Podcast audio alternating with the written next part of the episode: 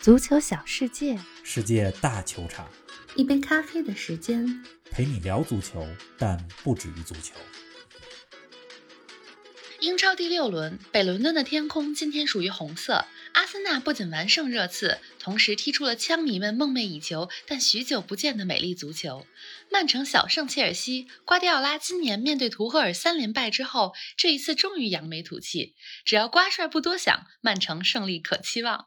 不过，本轮英超最亮丽的风景线属于升班马布伦特福德，有勇有谋的小蜜蜂逼平了强大的利物浦，平民球队又一次诠释了足球的真谛。令人失望的曼联，难求一胜的利兹联，越战越勇的铁锤帮，收获伤愈后回归手球的西门内斯。更多精彩内容以及本周中欧冠前瞻，尽在本期英超早咖。听众朋友们，大家好，欢迎来到新一期的节目。方老师你好啊，先通知你一下啊，十一咱们不歇了。玲子好，听众朋友们大家好。哎呦，看来听众朋友们上期的点赞让玲子比较满意啊。嗯，大家再接再厉，我们的节目马不停蹄，大家点赞的节奏也不能停下来。是的，十一确实歇不了啊。今天是英超早咖，周四早上是欧冠早咖，下礼拜一又是英超。是啊，十一期间还有咱们国足的十二强赛打越南，比赛可不停。另外后面还排着西甲的话题。世界杯该不该两年一届的话题，这都要说。是的，要说的内容可是太多了。是的，哎，说到西甲啊，在这儿插一句，老虎回来了。三十五岁的哥伦比亚前锋法尔考，几周之前呢，刚刚加盟西甲的巴雷卡诺队，今天又进球了，连续三场西甲破门。看英超的朋友们对法尔卡应该不陌生，在曼联和切尔西都短暂租借效力过。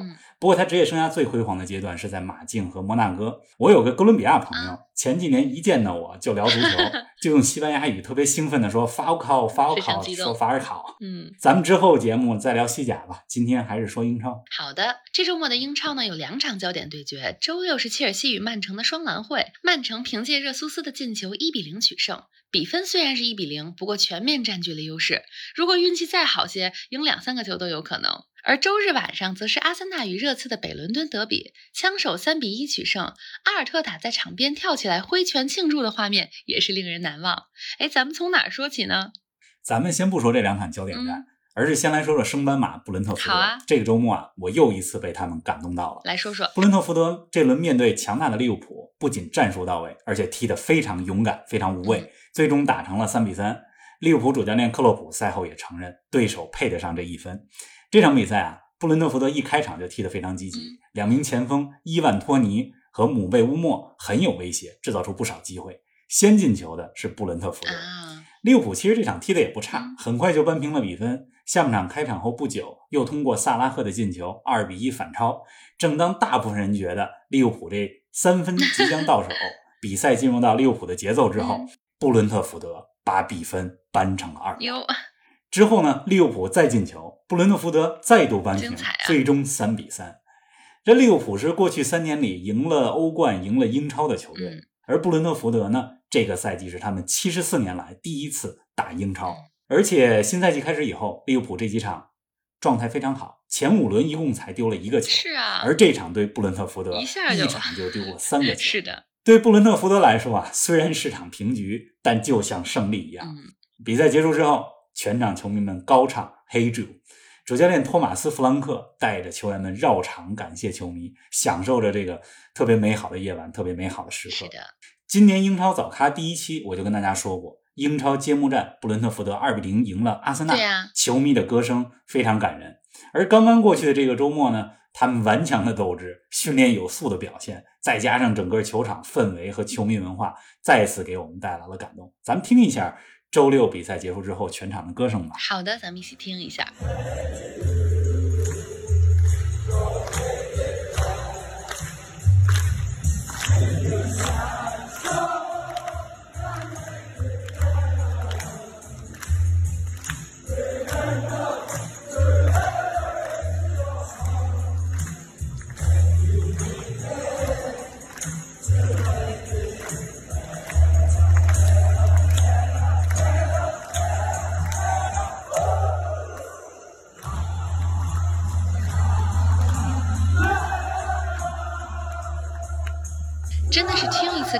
次啊！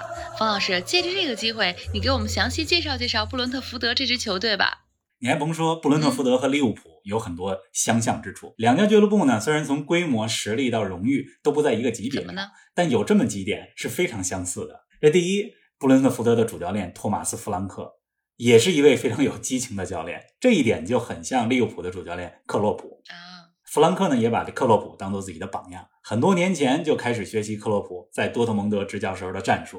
嗯，弗兰克这是四十七岁的丹麦人，克洛普五十四岁的德国人，这俩人呢怎么呢？在成为教练的经历上也很像，两个人都是在球员时期没有什么突出的成就，退役之后马上就成为了教练，通过刻苦努力，一步一步往上走，逐渐被人们认可。克洛普从美因茨到多特蒙德再到利物浦的经历，咱们都很熟悉了。那弗兰克呢，是执教生涯初期，他呢执教丹麦的青年队，十六岁、十七岁、十九岁年龄段的梯队他都带过。之后成为了丹麦的俱乐部队布隆德比的主教练，再之后来到了英国，加入了布伦特福德，成为了迪恩史密斯的助教。啊，这史密斯就是现在阿斯顿维拉的主教练。那二零一八年十月的时候，机会来了，史密斯得到了在维拉的工作机会，走了。嗯，弗兰克呢就被扶正，了是，之后又用了不到两年的时间，把布伦特福德带到了英超。嗯他和球迷之间的关系非常好。哎，真是难得。哎那第二点呢，还有哪儿相似呢？那既然弗兰克是以克洛普为榜样，那么战术上，布伦特福德也和利物浦非常像，都是通过前场的压迫反抢，切断对手的传球路线，获得球权之后呢，取得反击进球，经常用这样的打法。你看这周末打利物浦的比赛，徒弟遇到了师傅，弗兰克也很聪明，嗯你用同样的招数打利物浦，无异于 班门弄斧，关公门前耍大刀，嗯这不行。所以采取了长传球，对利物浦进行了高空轰炸，嗯非常见效。但整体来讲，布伦特福德还是一个讲求地面配合、高位反抢、追求进攻速度的球队，在这一点上很像利物浦。啊，是的。那还有呢？还有一点，布伦特福德和利物浦都是球迷文化非常好的球队，而且两座球场都有标志性的歌曲，对吧？利物浦那边是你永远不会独行，是的，布伦特福德呢，这歌是 Hey Jude。嗯，只要有这两个球队的比赛，我都非常愿意提前打开直播，听听球场里面球迷唱歌的声儿。嗯这布伦特福德的主场啊，叫做布伦特福德社区球场，嗯我觉得这名字真是恰如其分。嗯他们的球迷和球队之间这种社区感很强。这球场你甭看只能容纳一点八万人，是啊，但是球迷助威歌声比起来阿森纳那六万人的球场还要热烈。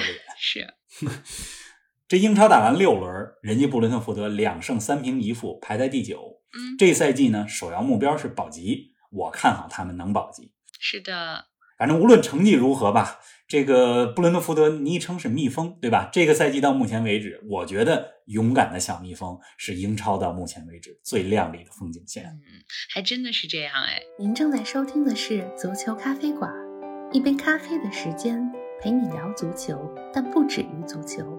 欢迎您在各大音频平台关注我们的节目，同时欢迎关注冯老师的足球评论公众号“冯球必侃”，让我们一起聊球、砍球、追球。说完了小蜜蜂，咱们再来说说北伦敦德比吧。随着阿森纳的取胜呢，北伦敦有一种变天的感觉啊。阿森纳从开局三连败到如今的三连胜，而热刺则是从开局的三连胜到如今的三连败。方老师，你怎么评价比赛这两个队的表现呢？到今年十二月，阿尔特塔执教阿森纳就两年了。嗯，那今天阿森纳三比一赢热刺这场球，我觉得是将近两年时间里阿森纳踢得最顺畅、最漂亮的一场球，确实是，甚至可以把“之一”这两个字儿给去掉。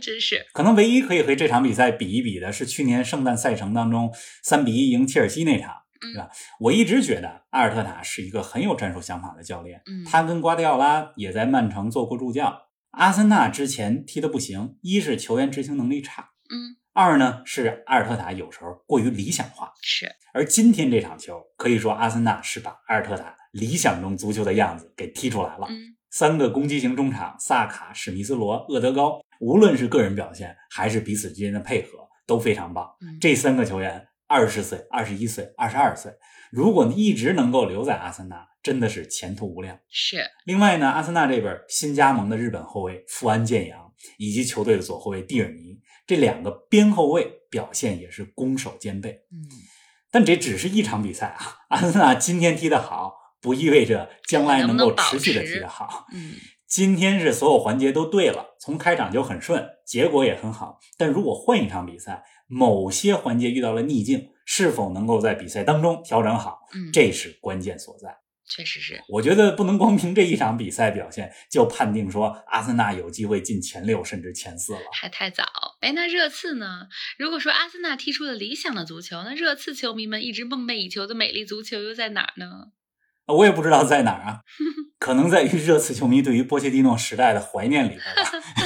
这是句玩笑话。嗯咱们再来说说热刺的表现。好啊，热刺开局三连胜，每场都是一比零，踢得不漂亮嗯，但是结果有说服力啊。嗯，之后呢，三连败，真的是，而且每场比赛都丢三个球，连续输给了水晶宫、切尔西、阿森纳三个伦敦球队。嗯今天这场球，我大概能看到努诺的战术，就是想开场以后先放弃球权，退回到本方半场，等阿森纳都攻出来之后再打防守反击。但热刺的防守太糟糕了，哎，没有层次感。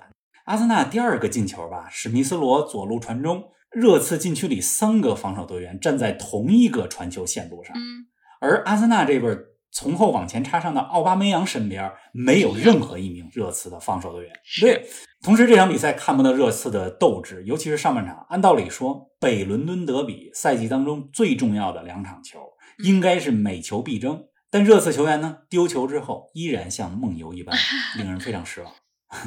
热刺现在要解决的不只是防守问题，中场是个很大的薄弱环节。嗯你要说个人能力，赫伊比尔的防守能力，恩东贝莱的盘带，阿里的传球射门，这都有啊，但组合在一块儿就是不太行。发挥不出来。还有一个特别重要的问题，嗯，什么呢？那就是尽快得激活哈里凯恩的状态。嗯凯恩经历了夏天闹着要转回去曼城这件事儿之后，似乎一直没有进入状态。哎呀，有影响。我再多说一句，北伦敦德比好啊，五年前、十年前的北伦敦德比，那都是争夺前四的大战。嗯但这赛季的北伦敦德比更像是两个中游球队之间的对决。现在这俩队，不要说英超前四，今非昔比啊。对，就是距离英超前六也有一定的距离。嗯英超当中现在第一梯队很明显，曼城、切尔西、利物浦、曼联四强，对吧？第二梯队是谁呢？埃弗顿、阿斯顿维拉、西汉姆联、莱斯特这几个队，我觉得是在第二梯队实力上。嗯再往后排，可能才是阿森纳和热刺。哎呀，真的是。我刚说的这个是对热刺和阿森纳球迷来说是一个很难接受，情感上难以接受。但确实存在的事实。是的，哎，咱们再来关注一下刚说的第一梯队吧。经历了今年上半年面对图赫尔三连败之后，瓜迪奥拉这周末终于带着曼城战胜了切尔西。冯老师，你觉得曼城的赢球关键在哪儿呢？这场比赛是上赛季欧冠冠军对上赛季英超的冠军，两个队之间没什么秘密。我看有不少球迷说说这场比赛瓜迪奥拉的战术如何克制了图赫尔的战术，其实没那么复杂。是，两个队之间呢都太熟悉了，嗯没那么多秘密。咱们的比赛分析呢也不用那么神秘。嗯简单来说，这场比赛曼城赢球，主要就是因为球员执行力强，状态好。嗯切尔西那边呢，则是状态非常低迷，传球成功率也很低。那如果非要做战术分析，我觉得曼城两点做得好：一是两名中后卫对卢卡库和维尔纳采取了绕前防守，让切尔西的两名前锋根本没获得机会；第二个呢？二是上半场一开场，曼城的前场球员就通过小范围的配合盘带消耗切尔西中场的三个球员。嗯这场比赛下半场你也看到了，图赫尔罕见的接连换下坎特和若尔尼亚，是啊说明中场被曼城消耗的够呛。切尔西输了球，我不认为这场输球会对他们这个赛季的走向有太大影响。曼城呢赢了球，这场胜利对他们未来一周的赛程很关键。啊，九月二十五号到十月三号这一周，曼城可以说是迎来了世界足坛有史以来最艰难的赛程。嗯先是客场对切尔西，周中欧冠客场打大巴黎，下周末回到英超客场打利物浦。是啊，这赛程太难了，所以现在切尔西这儿拿场胜利很关键。对啊，很重要的一场胜利。哎，咱们再来说说本轮英超的其他亮点吧。曼联一周之内主场两连败，这还是挺罕见的吧？周中他们在联赛杯中零比一输给了西汉姆联，周末又是零比一输给了维拉，C 罗连续进球的势头也停下来了。曼联输给维拉这场球，放在漫长的赛季里，伤害性不强，侮辱性极大。是的，维拉上次客场战胜曼联的时候，曼联现在的前锋格林伍德才八岁，对呀那是二零零九年的事儿。嗯这场比赛尾声阶段也挺戏剧性的，阿斯顿维拉八十七分钟进球，一比零领先。嗯，曼联呢，比赛快结束的时候获得了点球，一向罚点球比较稳的布鲁诺·费尔南德斯嗯把球给打飞了。哎呦，不知道之后曼联再获得点球，罚点球会不会就变成 C 罗来罚？是啊，这个咱们后续再看。嗯曼联这场比赛挺不走运的，嗯，不过咱们之前经常说的曼联的问题依然还存在：一是后腰，二是 C 罗依赖症，嗯三是索尔斯克亚临场指挥。是，曼联主场两连败了，周中啊，欧冠主场打比利亚雷亚尔的比赛很关键。去年欧联杯决赛，曼联就是输给了比利亚雷亚尔。嗯如果这场赢不了，十月份再出现滑坡的话，索尔斯克亚这帅位有可能会有动摇。嗯，真是，我给你念念曼联十月份到十一月初的对手，来说说，你听听：埃弗顿、嗯莱斯特城、亚特兰大、利物浦、热刺、亚特兰大、曼城，嗯没一个好打的。对呀、哎，曼联接下来的赛程只能用凶险二字来形容了。是的，不说曼联了，咱们再抓紧时间说说本轮其他比赛的亮点。好，啊，狼队客场一比零战胜南安普敦的比赛当中，狼队的前锋西门内斯进球了，嗯这是他伤愈归来之后第一个进球，我还挺高兴的。西门内斯呢，去年十月份在和阿森纳的比赛当中，头部严重受伤，颅骨骨折，嗯这是非常严重的。是的，，看那场比赛的时候，观众们也是非常揪心，康复过程也非常漫长。今天比赛结束之后，西门内斯把头上的保护发带给摘下来了，嗯你能看出来头上一道非常明显的伤疤。哎呀，希望这个进球能帮助他恢复信心，是的也希望球场上这么严重的伤病别再出现。还是挺危险的。另外啊，我知道咱们有听众非常关心利兹联队，新赛季六轮了，利兹联难求一胜。利兹联最近这两场球我都看了，嗯上一场平纽卡，这轮一比二输给西汉姆联。嗯利兹联都是先进球，但领先之后防守没做好。是，今年呢是他们升入英超之后的第二个赛季，通常情况下升班马第二个赛季总是最难打的。嗯我还是相信利兹联在贝尔萨的带领下能够保级。不过现在当务之急就是赶紧获得一场比赛的胜利，建立信心。是的，同时啊，这一轮战胜利兹联的西汉姆联，建议大家多关注。多看看。这铁锤帮在莫耶斯的调教之下，我认为现在是英超前六前七的水平，不仅作风硬朗，而且技战术很成型。好了，这轮英超咱们就说到这儿吧。下期节目咱们该说欧冠了。对呀、哎，这轮欧冠你最关注哪场球呢？是大巴黎和曼城这场吗？这场会关注，但不是最关注的。这大巴黎和曼城小组出现问题都不大，嗯小组赛呢，其实也就看看他们的状态。是，更关键的在于淘汰赛，嗯，这是两支想要欧冠夺冠的球队。对呀、接下来这几天的这个欧冠的第二轮哈，这十六场比赛当中，我最关注两场球，一场呢是周三凌晨 AC 米兰和马竞的比赛，嗯，另一场就是咱们刚才提到的周四凌晨的曼联和比利亚雷亚尔的比赛。